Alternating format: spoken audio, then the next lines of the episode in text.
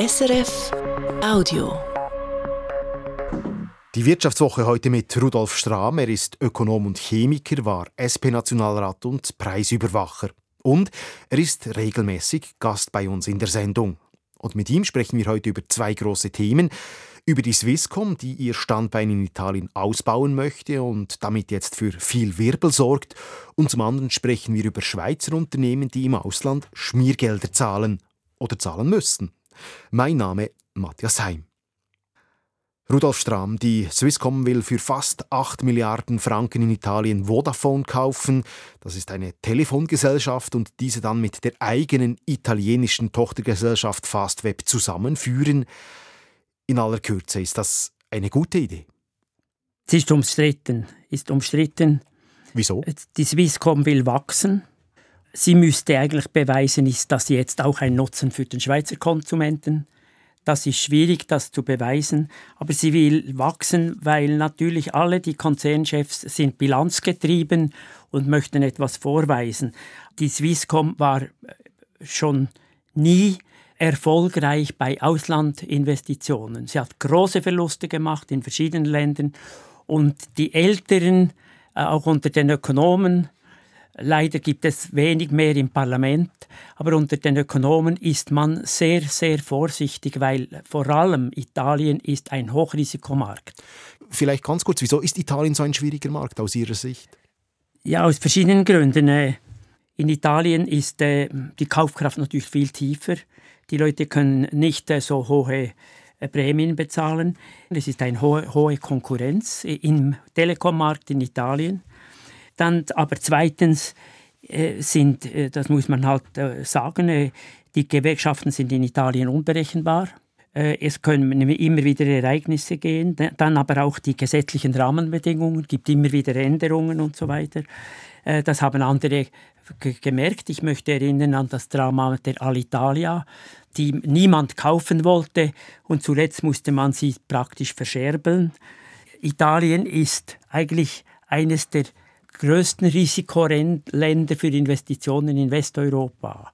Auf der anderen Seite könnte man ja aber der Swisscom auch zugute haben, dass Sie jetzt eben mit Fastweb Italien auch kennen. Sie haben dort jetzt jahrelang Erfahrungen gemacht. Zählt das dann nichts? Das äh, ist ein Argument, das ich akzeptieren muss, müssen. Ich möchte allerdings äh, schon noch historisch noch einen Rückblick machen. Die Swisscom hat in Italien auch mehr als eine Milliarde verloren. Mit Fastweb eben? Ja, mit, mit Fastweb. Erst in den letzten Jahren äh, hat sich das dann rendiert. Aber die Swisscom wollte auch die irische Telekom kaufen. 2005, das hat damals der Bundesrat, Bundesrat Blocher sogar persönlich eigentlich blockiert. Später hat man ihm gedankt, weil nämlich das eigentlich eine Pleitefirma war. Sie hat in Deutschland auch Hunderte von Millionen in der Debitel verloren. Sie versuchte mal eine Expansion nach Indien, hat das eigentlich auch alles abschreiben müssen. Kurz im, im Telekom-Markt, die Swisscom ist nicht erfahren. Es ist nicht ein multinationaler Konzern, der auch die Rahmenbedingungen kennt und sich anpassen kann. Sie hat bis jetzt eigentlich nicht Erfolg gehabt. Vodafone Italien die gehört ja zu Vodafone Great Britain und die stoßen sie ab. Das musste auch zu, zu denken geben. Und Vodafone Italien musste jetzt auch Marktanteile äh, so preisgeben und die Preise senken im umkämpften Markt. Und es scheint nicht äh, aus heutiger Sicht äh, sicher zu sein, ob sie wirklich auch realisieren kann mit dieser Verheiratung. Es ging ja ihr um die Verhei Verheiratung des, des, des Handymarkts äh, und des, äh, des Internetmarkts, oder?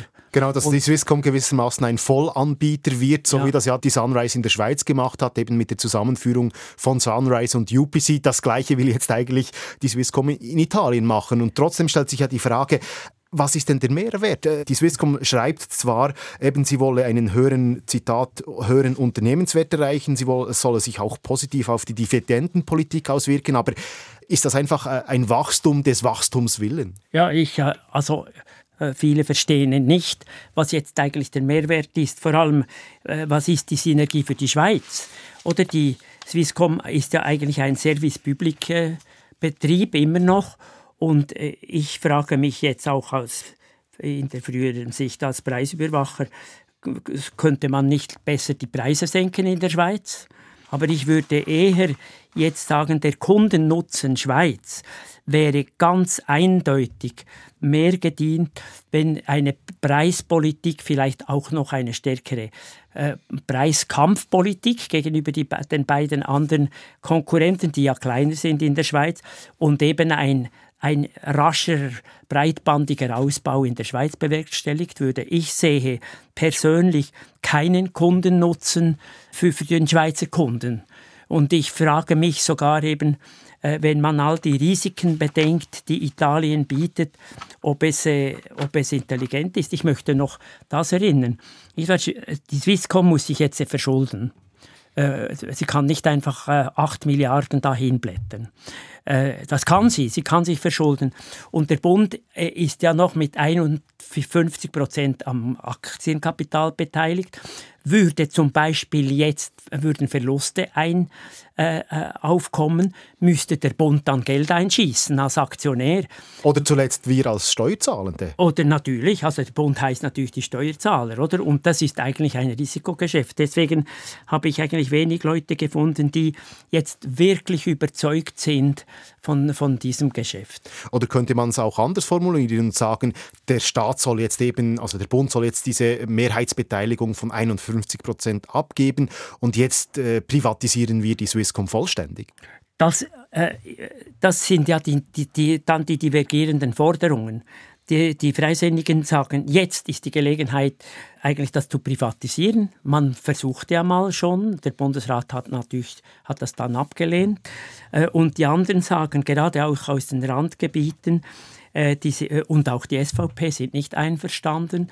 Und weil natürlich möglicherweise die Randgebiete schon äh, überlegen müssen, wenn das nicht mehr eine vom Staat immerhin äh, ja, investitionslenkend kontrollierte Firma ist, wenn da der Staat die Rahmenbedingungen nicht mehr so frei für eine Privatfirma wählen kann, sind wir dann nicht abgehängt im Lande draußen. Eben mit der breitbandigen Installation, auch mit dem G5-Handy-Installation und so weiter, kommen wir nicht zu kurz. Es ist natürlich jetzt noch nicht äh, beschlossen und sicher wird das jetzt äh, Diskussionen geben. Es haben ja vier Parlamentskommissionen schon begehrt, dass die Auskunft jetzt äh, äh, erteilt werden muss und das begründet werden muss. Kurz, auch das Parlament und die Politik wird sich einschalten, weil Telekom-Märkte sind eben Service-Public-Märkte und sind nicht einfach nach amerikanischem Modell Privatmärkte. Und die Swisscom hat ja selber auch geschrieben in ihrem Statement von dieser Woche eben, dass, dass es noch gar nicht sicher sei, dass dann diese Übernahme auch kommen wird. Und dementsprechend werden wir wahrscheinlich auch bei uns hier in der Sendung noch wieder über dieses Thema sprechen. Ja, Rudolf Strahm, wechseln wir das Thema, sprechen wir noch über Geschenke und Schmiergelder. Und in diesem Zusammenhang habe ich eine persönliche Frage an Sie. Sie hatten und haben ja in Ihrer langen Karriere viele öffentliche Ämter inne, inne gehabt auch. Wie oft wurden Sie eigentlich, ähm, um Ihre Gunst zu gewinnen, angegangen mit Geschenken, mit luxuriösen Reisen oder vielleicht sogar einem Bündel Bargeld? Ja, so.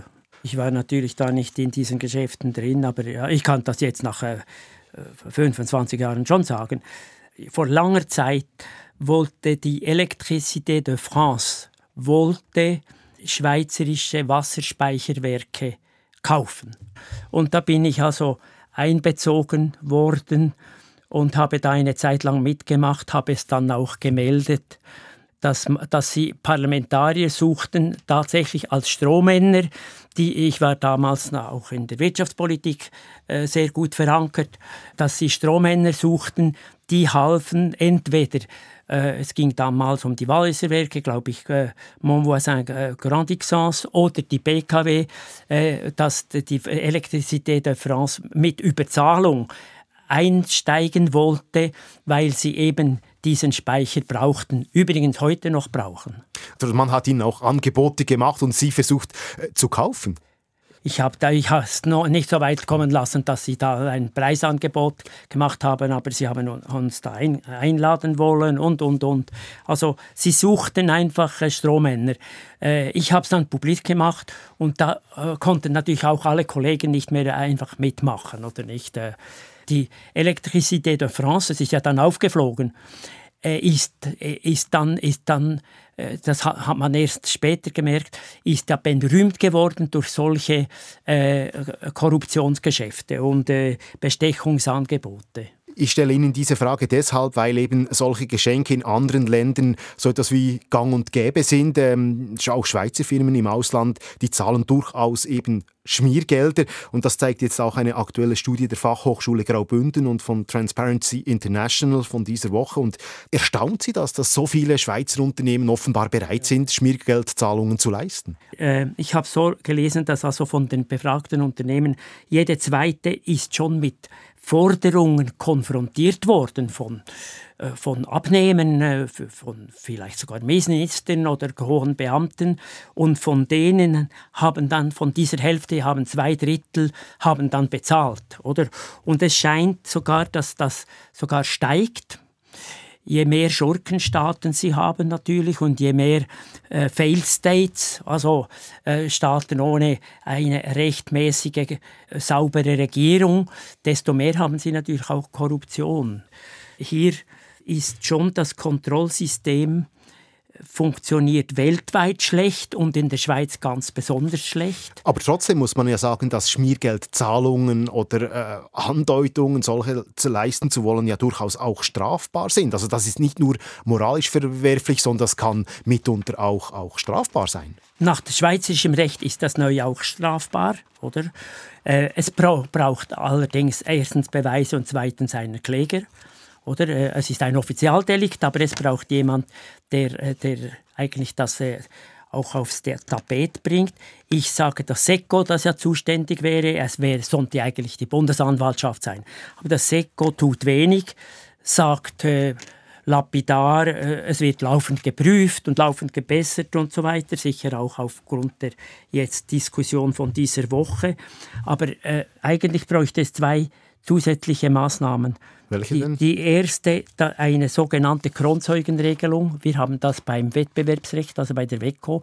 Das heißt, wenn eine Firma involviert ist mit einer solchen Forderung und äh, eigentlich dagegen ist, kann sie das melden, dem Amt, oder ich sage, sage jetzt, äh, sinnvoll wäre der Bundesanwaltschaft, und dann kann sie als Kronzeugin, kann sie dann aber sich auch sozusagen von der Schuld befreien und kann nicht gebüßt werden. Das ist das eine. Und das andere, äh, ich glaube, äh, es bräuchte halt, äh, das ist ein Dauerthema seit 20 äh, Jahren, einen Schutz der Informanten, einen, einen Informantenschutz auch für Whistleblower. Also, dass äh, entweder in der Firma intern sich das melden können und sonst halt an die Öffentlichkeit gehen und dann nicht bestraft werden, sondern einen, sogar einen öffentlichen Schutz haben, wenn es im öffentlichen Interesse ist. Und das haben wir beides nicht. Also ist die Schweiz da äh, im Verzug? Denken wir ja beispielsweise auch an Großbritannien. Da wurde ja 2022 beispielsweise der Schweizer Rohstoffgigant Glencore eben gebüßt mit 300 Millionen, weil sie Schmiergeldzahlungen geleistet haben. Also das andernorts wird das durchaus, ja, das äh, wie wird das praktiziert und, und ja. exerziert auch. Wir sind da, die Schweiz hat ein großes internationales Reputationsrisiko.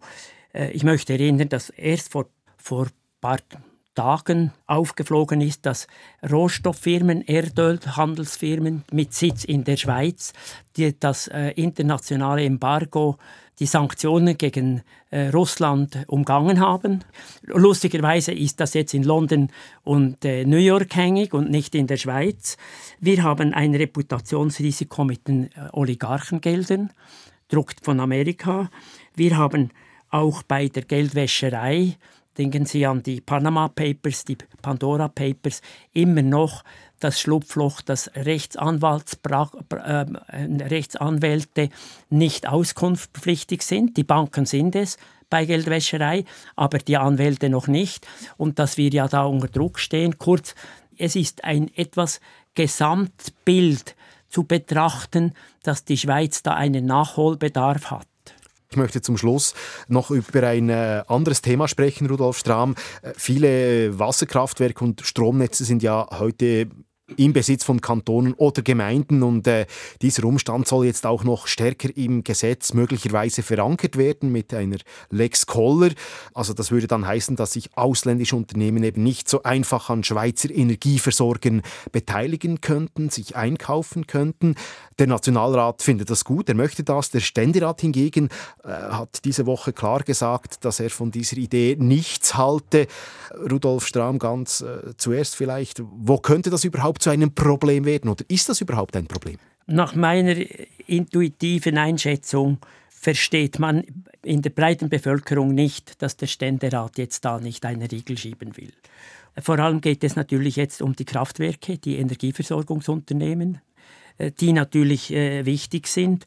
Es gibt ja die sogenannte, sogenannte Heimfallregelung. Das heißt, nach 99 Jahren können nach schweizerischer Gesetzgebung können die Kantone das kaufen und haben ein Vorkaufsrecht für äh, Kraftwerke in ihrem Gebiet, respektive im Bündnerland sind jetzt dann die Konzessionsgemeinden.